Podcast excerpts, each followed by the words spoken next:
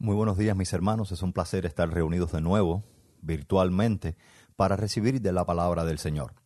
En este mes es un mes especial porque estaremos dando un viaje a través de un tema que es muy importante para la iglesia, el amor. Y específicamente en este mensaje estaremos hablando de tres generaciones de la fe en el que podemos ver una herencia de amor. Jesús, Pablo y los filipenses fruto de la herencia del amor de Dios. Esta es una carta que el apóstol Pablo escribe desde la cárcel, no podemos olvidar de eso, a una iglesia que sufre persecución. No podemos olvidar también que este texto, aunque escrito en el primer siglo, no deja de tener aplicación para nosotros hoy en múltiples maneras.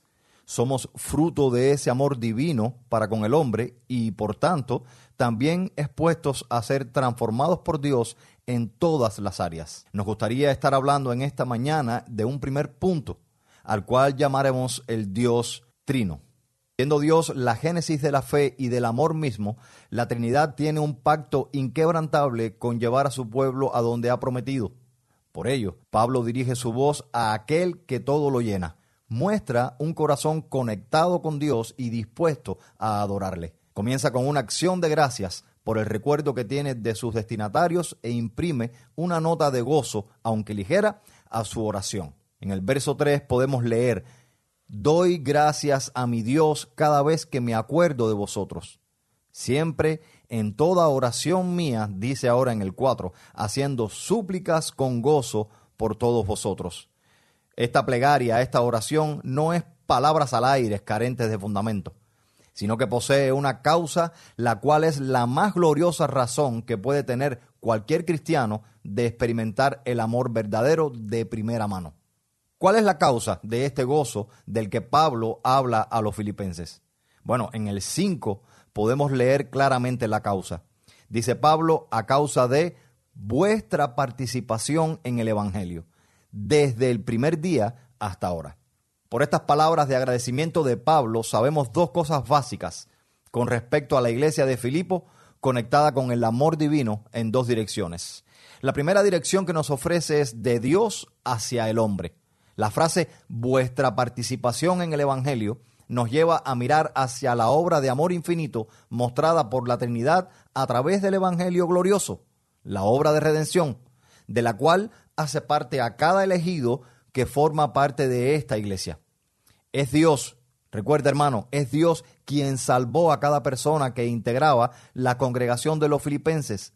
Fue Él quien por su gracia les hizo participantes del Evangelio. Ninguno de ellos, así como nosotros hoy, merecíamos ser rescatados de nuestra ceguera y orfandad. Mas Él no tomó en cuenta nuestros fallos y, en una muestra de amor sin medida, asumió nuestro castigo y dolor para dejarnos su libertad y su vida eterna. La otra dirección que podemos ver que Pablo ofrece es del hombre hacia Dios. La misma frase, vuestra participación en el Evangelio, con las palabras que le siguen para cerrar la idea, desde el primer día hasta ahora, nos apunta a la idea que Dios no solo les salvó del pecado y de la muerte, sino que les salvó para algo y cuando digo para algo lo pongo entre comillas, el contexto de toda la carta, la cual les exhorto a leer desde ya, nos muestra cómo esta iglesia estuvo sirviendo a todos y ayudando a Pablo desde que él mismo la plantara en su segundo viaje misionero. El hombre recibe de Dios la oportunidad de ser recíproco a tan grande obra de amor. Por eso podemos quedarnos hoy con la primera aplicación. Así participamos del amor en el Evangelio no solo recibiendo redención, sino colaborando en tan bonito plan, predicando a Jesús y redimiendo todas las cosas para Dios. Sin embargo, la muestra del amor de Dios no solo queda de esa manera. Pablo nos ofrece una verdad que construye una esperanza inquebrantable de esta heredad de amor. Él dice, estando plenamente convencido de esto mismo. Eso no es medianamente persuadido ni convencido en parte. Él dice plenamente convencido. Un principio que trasciende hasta nosotros hoy íntegramente. ¿Cuál?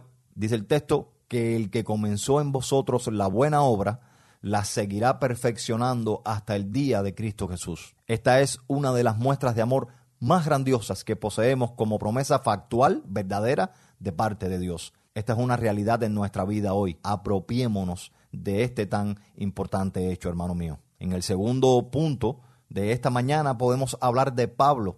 El apóstol muestra su amor para con la iglesia del Señor Jesucristo con una frase tan sencilla como profunda. Él dice, por cuanto os tengo en el corazón. Esta iglesia de Filipos era una congregación especialmente importante para él. Los filipenses estaban siempre pendientes al ministerio de Pablo, siempre para servirle y ayudarle de una manera efectiva. Es por esta razón que ellos pueden leerse incluidos en los resultados de las misiones de Pablo. Él mismo les dice, todos vosotros sois copartícipes de mi gracia. O sea, debían entender que el apóstol los veía como un regalo de Dios para él, pero también como fieles colaboradores que merecían crédito por su participación en la tan gloriosa misión de extender el reino.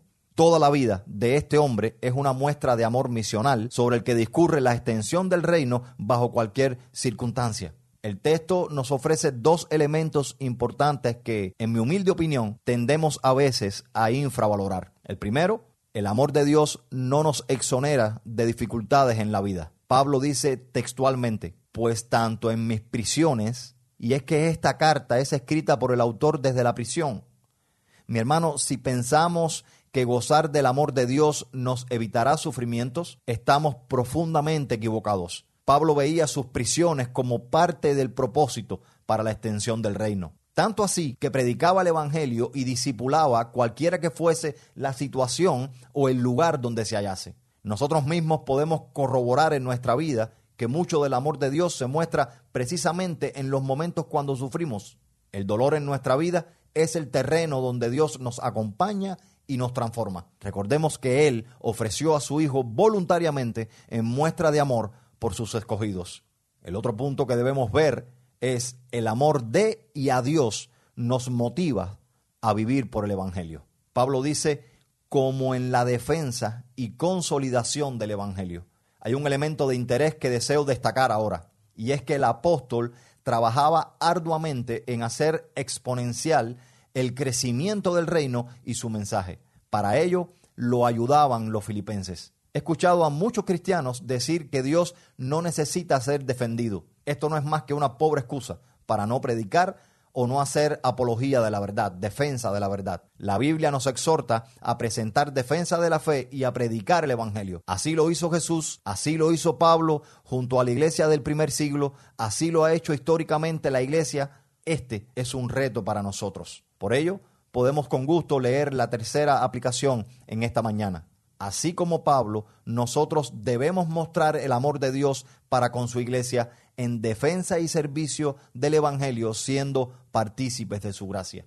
Y como último punto, en esta mañana, pues ya hemos visto al Dios Trino como herencia de ese amor, su origen en él. Ahora vimos a Pablo y tenemos por último a los filipenses. La oración de Pablo por estos hermanos es sumamente clara. Ellos deben seguir el modelo de Jesús y Pablo, replicar ese mismo amor con el que han sido alcanzados fruto de la obra del Evangelio en el corazón de ellos. Pablo escribió, que vuestro amor abunde aún más y más en pleno conocimiento y en todo discernimiento, llenos del fruto de justicia que es por medio de Jesucristo. Notemos cuán importante es para el hecho de que la iglesia crezca y que el amor de ellos sea creciente, según este texto, dos cosas.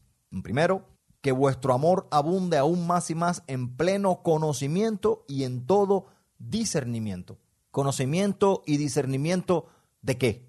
Obviamente de la obra de Jesucristo, la cual se revela en la palabra. No hay otra fuente de revelación hoy en este mundo que nos haya dejado Dios excepto la escritura. Solo ella es suficiente y eficaz para llevarnos al crecimiento. Es una muestra más de amor que Él nos da. Ella nos guía en medio de este mundo convulso y nos muestra qué hacer, qué creer y qué esperar de Dios. La segunda, que vuestro amor, dice el apóstol, abunde aún más y más, llenos del fruto de justicia.